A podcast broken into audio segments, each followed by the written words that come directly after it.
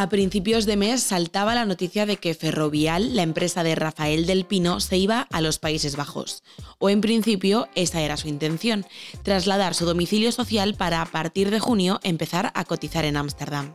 Hablando como empresario, creo que debemos volver a convertir España en un destino atractivo para invertir y para ello hace falta un marco laboral, mercantil y fiscal competitivo en el entorno internacional y también seguridad jurídica en todos los ámbitos.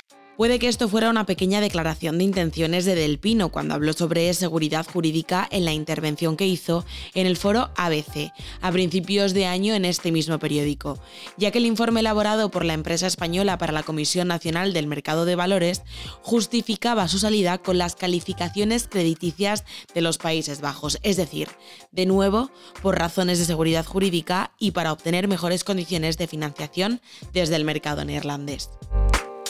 El 90% de los activos de la compañía están en el extranjero. España ocupa un lugar poco significativo en su mercado.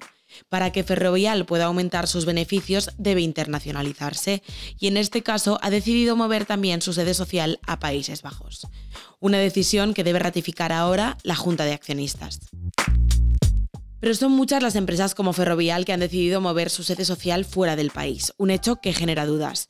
¿Existe o no inseguridad jurídica en España? ¿Es necesario que las empresas trasladen su sede social para poder obtener unos beneficios reales? En las noticias de ABC hablamos con Bruno Pérez, periodista de economía del periódico, para resolver estas preguntas.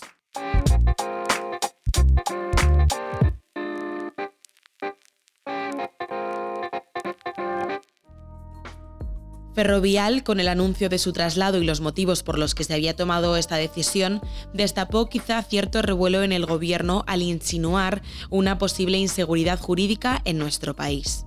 Creo que la patria no es solamente hacer patrimonio, la patria es ser solidario, teniendo en cuenta que, en fin, que estamos hablando de la tercera o cuarta fortuna de España y que evidentemente en buena medida esa fortuna se ha hecho gracias a, nuestro país, a España. Hay cuanto menos eh, más de mil millones de razones para que Ferrovial siga manteniendo aquí su sede social. Creo que es una decisión errónea. Así se lo ha trasladado el Gobierno a la empresa, a los accionistas. Ha sido la vicepresidenta quien lo ha, quien lo ha hecho. Ferrovial es lo que es eh, porque es una empresa que ha nacido y se lo debe todo a este país. Se podía haber quedado en España también por el esfuerzo que como país se ha hecho siempre y que se ha traducido en los importantes beneficios. Ferrovial nunca habló de, inseguridad jurídica, habló de estabilidad regulatoria. Eh, esa, en, el, debate eh, político eh, y, mediático que se ha generado después, se ha relacionado esa estabilidad legislativa con la inestabilidad regulatoria de la que también ya Ferrovial había hablado alguna vez eh, en el pasado, tengo la sensación eh, de, que, de que el argumento de la, de la estabilidad regulatoria ha incomodado especialmente al gobierno y que se ha de alguna manera instado a la empresa que aclare que España no es un entorno inseguro desde el punto de vista jurídico y así lo ha hecho. Eh, lo cual no cambia el argumento realmente que utilizó Ferrovial porque siempre habló de, estabilidad legislativa, no de inestabilidad o inseguridad jurídica. Ante el malestar político, Francisco Polo, director de comunicación de la compañía, quiso aclarar los motivos del traslado que parecían haberse malentendido. Pues mire, posiblemente nosotros no lo hemos sabido explicar correctamente porque eh, lo que sí eh, indicamos es que en los Países Bajos se producía esta seguridad jurídica. Pero déjeme que le diga con toda claridad, nosotros pensamos que España tiene y está a la altura de los mejores estándares europeos e internacionales en seguridad jurídica. Palabras por parte de la compañía que daban un respiro al gobierno. España sigue siendo un país amigable para la inversión extranjera. Celebramos la rectificación de los portavoces de Ferrovial, que hoy han dicho ayer y hoy muy claramente que España es un país eh, que en materia de seguridad jurídica y estabilidad está entre los más avanzados del mundo. Y lo celebro sobre todo porque se corresponde con la realidad y se corresponde con la evidencia de una inversión nacional e internacional que está en niveles récord Eh, Las palabras de Nadia Calviño, ministra de Asuntos Económicos y Transformación Digital, que hablaba así de la seguridad jurídica y estabilidad de España. Pero lo cierto es que Ferrovial no es la única compañía con esta idea. Han sido muchas las empresas que con el paso del tiempo han trasladado su domicilio social fuera de España.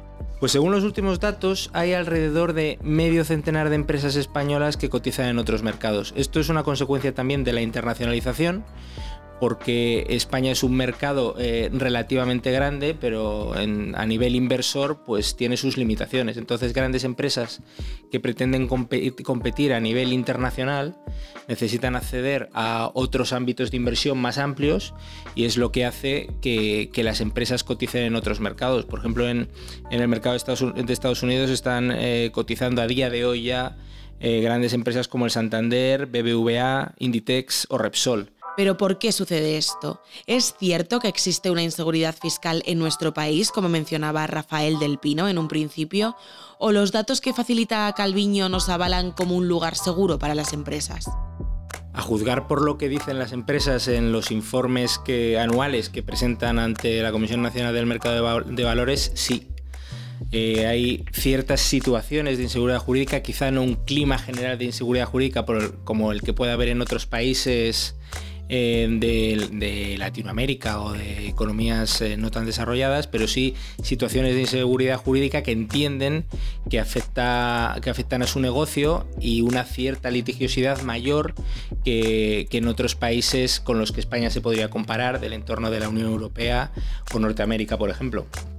¿Qué tienen los Países Bajos que no tiene España para que Ferrovial lo elija como destino para su sede social? Los argumentos que ha aportado la empresa eh, es que el, traslado o la elección de Países Bajos como destino para su sede eh, social eh, tienen que ver con principalmente dos motivos. Uno, que se trata de un entorno financiero más estable, eh, un país que tiene una calificación crediticia muy superior a la de España y la calificación crediticia del país influye también sobre las emisiones que hacen las empresas que residen en ese país. Y luego también, que es el, asunto que ha generado más polémica, ha hablado de estabilidad regulatoria. Y, es cierto que en Países Bajos hay un entorno regulatorio que genera menos litigiosidad del que existe en España y, también un entorno regulatorio más estable. La principal organización empresarial española, la COE, publica todos los años información sobre la actividad regulatoria del país. Hay un dato que es bastante demoledor. En el año pasado, el año 2021, eh, hubo un millón de páginas de boletines oficiales de las administraciones públicas y más de un millar de novedades legales que las empresas deben absorber interpretar y aplicar. Eso genera un esfuerzo administrativo y técnico y de costes muy elevado. Hay otros países que no tienen tanta rotación regulatoria y, en los que operar simplemente resulta más sencillo. Estamos hablando de dumping fiscal y por tanto soy clara. Tenemos que trabajar, lo vengo diciendo estos días, en una Europa que hable de esto, en la que los paraísos fiscales y el dumping fiscal no puede existir. Yolanda Díaz, ministra de Trabajo y Economía Social, señalaba el caso de Ferrovial como dumping fiscal, un anglicismo que se usa para nombrar la lucha entre diferentes regiones para conseguir las sedes sociales de las empresas. En el sentido estricto estaríamos hablando de competencia fiscal desleal. ¿Tiene sentido hablar de dumping fiscal en el caso de Países Bajos? Pues aparentemente no. El tipo del impuesto de sociedades, que es el que va a pagar Ferrovial, eh, en Países Bajos es más elevado que, el que existe en España. Eh, y la posibilidad de desgrabarte algunos gastos como los financieros, que, en el caso de Ferrovial son fundamentales para su negocio, también es más caro en Países Bajos que en España. Entonces no parece que esa ventaja fiscal haya sido decisiva en la decisión de Ferrovial, por mucho que es verdad que haya aspectos donde obtendrá ventajas, ¿no? Porque Ferrovial obtiene muchos dividendos de sus negocios en el extranjero y esos dividendos en España pagan un impuesto del 5% desde hace dos años eh, porque cambió la ley el gobierno Sánchez y en Países Bajos no. La sede social de una empresa señala dónde se encuentra su administración y dirección.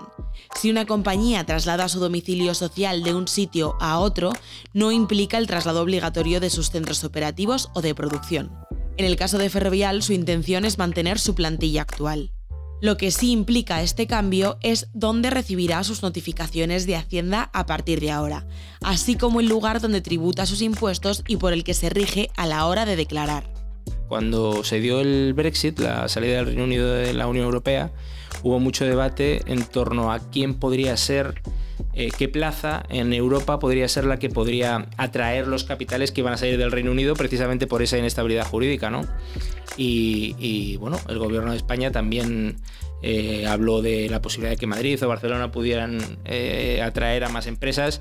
Bueno, finalmente, tres años después, está claro que esa batalla la ha ganado Ámsterdam, la ha ganado Países Bajos y se la ha ganado a Frankfurt, se la ha ganado a París y se la ha ganado a Madrid y Barcelona. Y eso es por algo. Quizás si España proporcionase a las empresas esa estabilidad regulatoria de la que hablan y un clima amigable, serviría para que las que ya están aquí pudieran estar más cómodas y a su vez atraer más capitales. Más noticias. Decenas de miles de personas han marchado este domingo en Madrid contra las leyes abortistas y la eutanasia. Con el lema Sí a la vida, una marea verde conformada por medio millar de asociaciones pro vida ha tomado este domingo las calles de Madrid para protestar por las recientes reformas legislativas en materia de aborto y eutanasia. Una manifestación que se gestó con un ambiente entre lo reivindicativo y lo festivo para celebrar el Día de la Vida. Una red internacional de contrabando administraba vacunas occidentales en clínicas clandestinas en China se trataba de la administración de vacunas Pfizer y BioNTech de origen europeo que estaban vetadas por el régimen chino debido a razones propagandísticas. Una dosis de estas vacunas llegaba a costar unos 2.300 yuanes, es decir, unos 310 euros, y venían acompañadas de un supuesto certificado de vacunación expedido por las autoridades alemanas.